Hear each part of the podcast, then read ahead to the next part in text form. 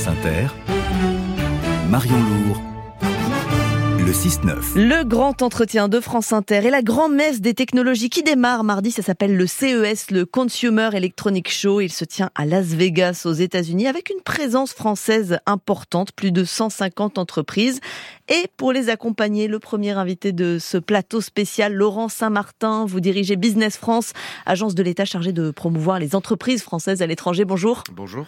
Et avec nous à distance aussi Eric Boudot, directeur de GCK, plus vraiment une start-up puisque l'entreprise a grandi. Elle propose de convertir les véhicules thermiques classiques en véhicules moins émetteurs de carbone, hydrogène ou électrique. Vous serez, vous, euh, à Las Vegas également. Bonjour Eric Boudot. Bonjour. Vos questions à nos invités, chers auditeurs, 01 45 24 7000 ou sur l'application France Inter. Alors, Laurent Martin, je disais 150 entreprises accompagnées euh, à Las Vegas, c'est une présence française importante? Oui, 150 entreprises, c'est évidemment euh, conséquent. Chaque année, hein, le CES de Las Vegas attire beaucoup d'entreprises françaises et à Business France, évidemment, on tient à ce que cet accompagnement, accompagnement soit le plus qualitatif possible, parce que c'est pas qu'un salon où on présente ces innovations, c'est aussi des formidables opportunités de se connecter avec des acheteurs, avec des investisseurs américains pour beaucoup bien sûr, mais pas que. C'est une grande messe mondiale de l'innovation, de la technologie dans tous les secteurs d'activité. Il va y avoir notamment euh, un zoom particulier sur la mobilité, sur la transition écologique, sur l'intelligence artificielle, sur la sport tech aussi, hein, c'est-à-dire toutes les innovations technologiques dans le secteur du sport, sur un marché américain qui va avoir beaucoup de grands événements euh, mondiaux euh, sportifs. Donc il y a beaucoup à faire et c'est pour ça que 150 entreprises françaises, c'est conséquent, mais c'est aussi représentatif de ce talent, de cette excellence à la française qu'on a dans les nouvelles technologies depuis maintenant de nombreuses années. Alors vous nous avez donné les secteurs dynamiques, justement les green tech, les technologies vertes, le sport notamment. Qu'est-ce qu'il y a comme innovation dans ces secteurs-là, bien concrète Alors, sur l'intelligence artificielle, typiquement, elle peut euh, toucher un certain nombre de secteurs euh, très variés. Ça peut à la fois toucher les problématiques de santé, euh, les problématiques sociales. Par exemple, on a une entreprise assez formidable qui s'appelle Pulse Audition, moi que j'aime beaucoup, mmh. qui permet aux personnes malentendantes de pouvoir améliorer leur conversation dans des, dans des environnements bruyants. Et ben ça, c'est rendu possible par les technologies d'intelligence artificielle. En France, on parle beaucoup de Mistral, de Qt Mistral, donc la grande start-up française qui a fait une levée de fonds énorme euh, l'année dernière et qui est soutenue par euh, Xavier Niel notamment, et qui est vraiment le champion de l'intelligence artificielle française. Et, le laboratoire de Xavier Niel, QTI, est aussi extrêmement important. Toutes ces initiatives, elles sont, elles sont locomotives. Mais on a aussi des très belles pépites, des très belles start-up qui s'appuient sur l'intelligence artificielle pour avoir des extrêmement utiles. Voilà, Pulse Audition en est un bel exemple. Et il y a aussi la deep tech, les technologies de rupture. Qu'est-ce que c'est la deep tech? En fait, si vous voulez, ça fait maintenant de, de, nombreuses années que la France, notamment à travers son opérateur de financement BPI France et avec France 2030, cette grande stratégie euh, euh, sectorielle d'avenir, investit euh, dans l'innovation de rupture, c'est-à-dire celle qui va nous permettre, dans plusieurs années, d'avoir un vrai coup d'avance sur les autres pays et aussi sur les autres continents.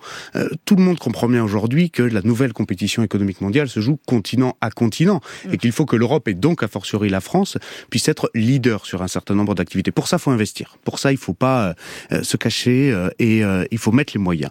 France 2030, c'est 54 milliards d'euros d'investissement, dont beaucoup sont faits dans des grandes innovations de rupture avec BPI France, avec Business France, avec un certain nombre d'opérateurs publics, mais aussi avec du financement privé. Mmh. Et eh bien, on se donne aujourd'hui les moyens d'avoir des champions technologiques de demain, probablement ce qui nous manquait depuis tant d'années. On va reparler du financement un tout petit peu plus tard, parce que je voulais vous parler des autres. Tout ça va changer notre quotidien. Il faut bien que les, auditeurs le comprennent. Vous nous avez donné euh, l'exemple euh, sur euh, les personnes malentendantes, mais il y a aussi l'automobile, par exemple, qui est, qui est représenté au CES avec un pavillon spécial, pas moins de 20 exposants des entreprises qui œuvrent dans le secteur de l'IA, des radars, l'Internet des objets. C'est quoi les, innovations spectaculaires dans ce secteur-là? Oh bah Vous avez par exemple une très belle, pépite française qui s'appelle XWise, qui permet d'améliorer par système embarqué dans les nouveaux véhicules autonomes de demain la capacité à détecter les objets euh, sur la route. Et ça, c'est technologie française, typiquement. Euh, il, il, il, y en a d'autres. Il y a Pick and Pock, il y a un certain nombre de, de, de, de solutions qui seront présentées à, euh, à Las Vegas. Je, je, le précise aussi, euh, le CES de Las Vegas a souvent été l'occasion pour des grandes euh, nouvelles technologies françaises de percer. Souvenez-vous, il y a maintenant une dizaine d'années, mm-hmm. vous vous souvenez peut-être des entreprises comme Weezings, comme Netatmo. Qui était, alors Weezings, c'était des objets connectés. Les objets, les c'était la, la, la, révolution de l'objet connecté, de l'IoT comme on dit en anglais, avec leurs montres connectées, leurs balances connectées. Mm. Eh bien, il y a dix ans, le monde a découvert, pour beaucoup d'entre eux, effectivement, les technologies Withings grâce au CES de Las Vegas. Eh bien, on, on espère que sur les mobilités connectées, comme ça va être le cas d'Exways, évidemment, pour GCK qui, qui a déjà démontré son, son, son excellence et son savoir-faire, mais que ça va aussi permettre d'être un tremplin de connaissances, de visibilité pour le reste du monde, parce que c'est peut-être là où le bas blesse en France. À l'export, à l'international, on ne sait pas assez que la France On a des forces, on a une recherche et développement excellente, publique et privée. Maintenant, il faut que ça se sache davantage. Donc, il faut profiter de ces moments-là. En lien avec l'automobile, il y a aussi Vercor, le, fabricant de, batteries électriques, qui a eu la plus grosse levée de fonds en France euh, l'an dernier. 850 millions d'euros pour sa, giga-usine qui s'installe à Dunkerque. Ça, c'est un champion. C'est même 2 milliards d'euros de, de, montants levés au total pour Vercor. Qui, qui aurait cru... 850 millions, c'est juste l'an dernier, oui. Absolument. Aurait qui aurait cru qu'une une start française puisse lever autant, surtout dans un contexte aussi complexe euh, qu'aujourd'hui. Vercors, c'est d'abord un entrepreneur formidable, Benoît Lemignan, qui a démontré justement que la batterie, eh bien, elle était aussi française et que cette chaîne de valeur que nous reconstruisons en France, notamment dans la région de Dunkerque, avec cette vallée de la batterie, où on fait venir le Taïwanais Prologium, où on fait venir évidemment euh, des joint ventures, c'est-à-dire des, des fusions et des, et des associations entre entre Orano, un Français, XTC, un Chinois. Et oh là, là, vous commencez à nous parler une langue un peu compliquée ce sont des entreprises, tout ce que je vous cite. Orano, c'est évidemment français, chacun connaît. Orano, donc c'est le, nucléaire. Exactement. anciennement Areva. Avec XTC chinois et Vercor, donc ce, cette pépite et cette start-up euh, euh, française euh, qui, justement, dans le secteur de la batterie, démontre que, eh bien, notre savoir-faire français a toute sa place dans une chaîne de valeur extrêmement importante. Parce que si en France, on n'est pas souverain sur la batterie, si en France, on ne produit pas chez nous, si en France, on ne relocalise pas chez nous, eh bien, c'est toute l'industrie du véhicule en général qui serait mis en danger. Et puisqu'on parle de l'automobile, évidemment, il y a GCK, Eric Boudot, je le disais, vous dirigez, euh, vous, cette entreprise qui n'est, pas, qui n'est plus une start-up, mais un groupe. Vous avez 270 employés, 8 sociétés. Votre innovation euh, cette année, c'est de l'industriel, c'est le moteur à combustion hydrogène. Alors expliquez-nous un peu. Oui, bonjour à tous. Euh, oui, effectivement, aujourd'hui, on, va se déplacer à Las Vegas avec euh, quelques innovations. On en a deux en fait, mais la, plus marquante, c'est c'est un véhicule puisque du coup, on, va présenter directement un véhicule transformé avec un moteur à combustion hydrogène, avec un V8, un gros moteur d'ailleurs, sur un sur un Jeep Cherokee euh, de 1976. Donc, on a fait un petit clin d'œil à, à, l'Amérique en, transformant et en remettant à neuf une, une voiture de 1976 avec un moteur qui sera totalement équipé de la combustion hydrogène. Et donc c'est une vraie c'est une vraie rupture et puis c'est la la capacité de de démontrer qu'aujourd'hui il faut vraiment qu'on reste agnostique sur les sur les mobilités et puis qu'on aille euh, qu'on aille chercher ce qui sera la la meilleure technologie pour le pour le bon usage. Et donc sur ces gros véhicules euh, aux États-Unis, il nous a il nous a paru intéressant d'aller présenter cette innovation euh, française. Parce que jusqu'ici on parie quand même plutôt sur sur l'électrique. L'hydrogène c'est une énergie qui est, qui est plus durable que l'électrique? Non, en fait, aujourd'hui, euh, aujourd'hui, comme je disais, il y a, y, a, y a, plusieurs technologies qui sont sur une ligne de départ. Après, on verra dans dans 10-15 ans euh, la répartition, puisqu'en fait, il y aura pas une qui va gagner euh, sur les autres. Il y a plutôt une répartition des technologies en fonction des usages, en fonction des véhicules, qui permettra de d'aller vers une décarbonation totale de, de, de, nos émissions sur le sur le sur l'automobile, automobile et au-delà d'ailleurs sur les transports. Et, et aujourd'hui, chez GCK, ça a été quand même le, le vrai marqueur chez nous, c'est qu'on a on a huit sociétés et, et on développe à peu près dans toutes les technologies, c'est-à-dire qu'on fait on fait des batteries lithium, on est un, des gros acteurs français de la fabrication de, de packs batteries lithium. Mmh. Euh, on présentera d'ailleurs avec notre partenaire Motul, hein, puisqu'on est associé avec Motul sur l'opération CES, mmh, mmh. euh, en plus du véhicule, une batterie à immersion, qui est une, une, une nouveauté aussi sur la, sur la technologie batterie. Euh, et puis on est capable de faire des véhicules avec des piles à combustible à hydrogène, mais aussi avec de la combustion directe de l'hydrogène, qui permet de conserver les moteurs tels qu'on les connaît. Et, ces moteurs à combustion hydrogène, c'est pour quand euh, dans la vraie vie, dans, dans les concessions automobiles? Alors ça c'est une bonne question puisque ça va ça, touche deux aspects. Il y a l'aspect technologique des moteurs, donc ça je pense qu'on est quelques-uns aujourd'hui sur la planète à, à commencer à avoir une compétence forte sur la capacité de faire des moteurs et de transformer des moteurs existants euh, et donc d'aller les mettre dans des véhicules. On a la chance aussi d'avoir un cadre réglementaire qui a évolué cette année. Hein. Le gouvernement a, poussé pour ce caractère agnostique et donc a permis maintenant l'homologation de véhicules, en tout cas rétrofit avec euh, de la combustion. Alors rétrofit. deuxième élément pour. Ouais, on, on traduit c'est transformer un, véhicule, euh, un véhicule thermique en véhicule euh, dit propre, en tout cas un véhicule euh, hydrogène ou électrique. Exactement, c'est l'économie circulaire sur le véhicule, c'est-à-dire on garde les anciens véhicules et, et, ceux qui sont encore en bon état, on leur permet de repartir avec une énergie propre. Euh, et puis le deuxième aspect pour aller vite, euh, et c'est peut-être celui-là le plus important aujourd'hui, c'est que pour déployer des moteurs à combustion hydrogène ou de l'hydrogène, ben, il faut des pompes à hydrogène. Et donc ça, c'est l'enjeu des prochaines années, de, de, réussir à accélérer euh, la disponibilité de l'hydrogène pour tout le monde mmh. à la pompe. Et on attend ça évidemment pour, euh, pour pouvoir euh, acheter, commercialiser des voitures avec ce moteur à combustion hydrogène. Juste un mot sur le rétrofit dont vous, vous parliez. Vous, vous développez un kit qui existe déjà pour le coup, euh, avec une solution donc pour transformer ces, ces véhicules en, en, véhicules électriques. Il y a un marché en France, hein, parce qu'il y a 7 millions de véhicules classés critère 3. Et puis vous bénéficiez des, des mesures du, vous allez bénéficier des mesures du budget de cette le durcissement du malus sur les voitures thermiques, la fin des, exemptions euh, fiscales sur les hybrides. Alors oui, on a un vrai sujet. Ça c'est un sujet euh, qui va être lancé en 2024. D'abord euh, d'abord sur le territoire français puisqu'on a tout un parcours réglementaire et, de mise sur le marché qui va débuter en 2024 avec un système de kit d'hybridation légère qui va permettre de transformer à peu près n'importe quel véhicule léger progressivement, puisqu'on va devoir homologuer les véhicules, en un hybride plug-in rechargeable avec euh, une particularité d'ailleurs, c'est que en dessous de 50 km/h, le véhicule se comportera 100% en mode électrique, mmh.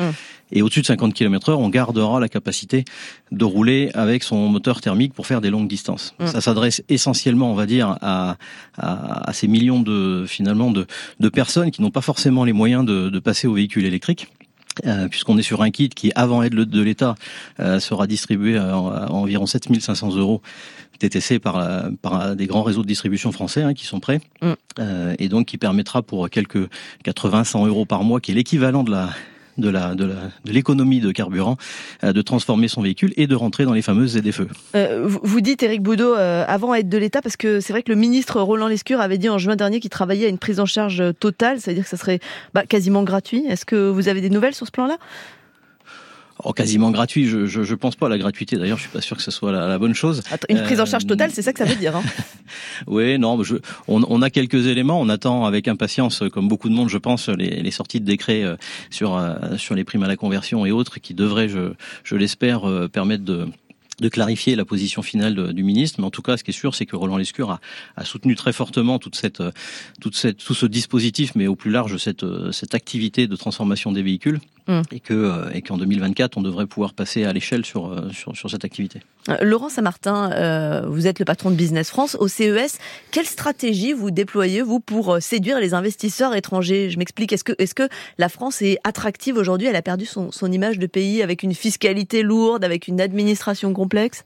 La France est le pays le plus attractif d'Europe depuis quatre ans de façon consécutive. En nombre de projets d'investissement internationaux, la France est leader européen.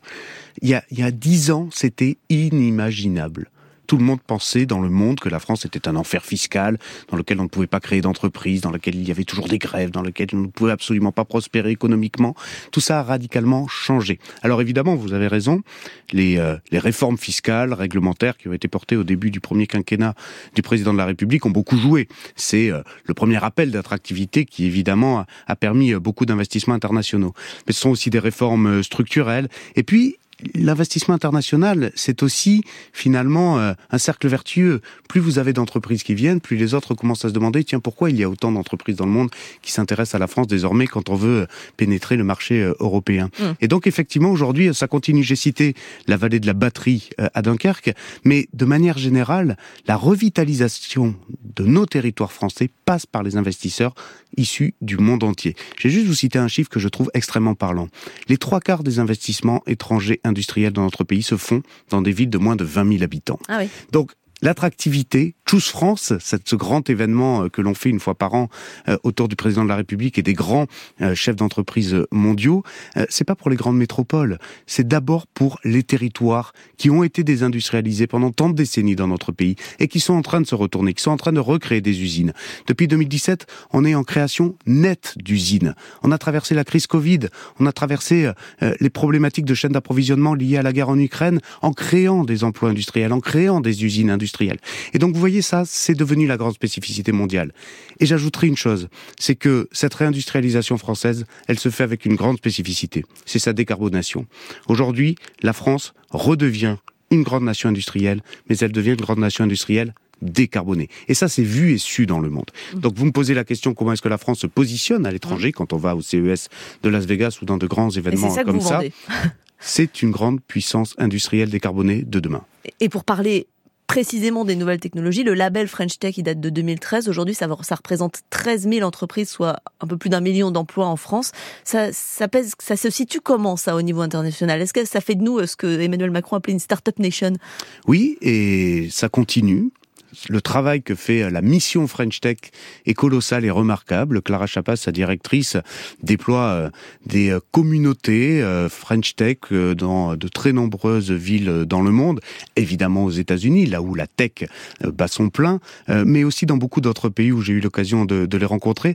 Sont des communautés qui permettent finalement, eh bien, de s'entraider entre entrepreneurs français de la tech à l'étranger, d'avoir les bons réseaux, de savoir lever de l'argent peut-être ensemble, de connaître les bons partenariats technologiques et là, évidemment, Business France travaille main dans la main avec la French Tech là-dessus. Donc c'est plus qu'un label, c'est impactant, c'est très efficace pour nos entrepreneurs. Et à propos de lever de l'argent, Laurent Saint-Martin, il y a quand même une conjoncture, hein, 8 milliards et demi de levée de fonds l'an dernier contre près de 14 en 2022 d'après BPI France, euh, avec les, la remontée des taux d'intérêt notamment. Est-ce qu'il y a une bulle technologique qui a éclaté ou qui est en train d'éclater. Je ne sais pas si on peut parler de bulle qui a éclaté, mais oui, il y a eu un, il y a eu un ralentissement euh, euh, de la, des, des, des, levées de fonds propres pour, pour les startups, ce qu'on appelle en anglais le venture capital, c'est-à-dire effectivement cette Expliquez-nous, oui.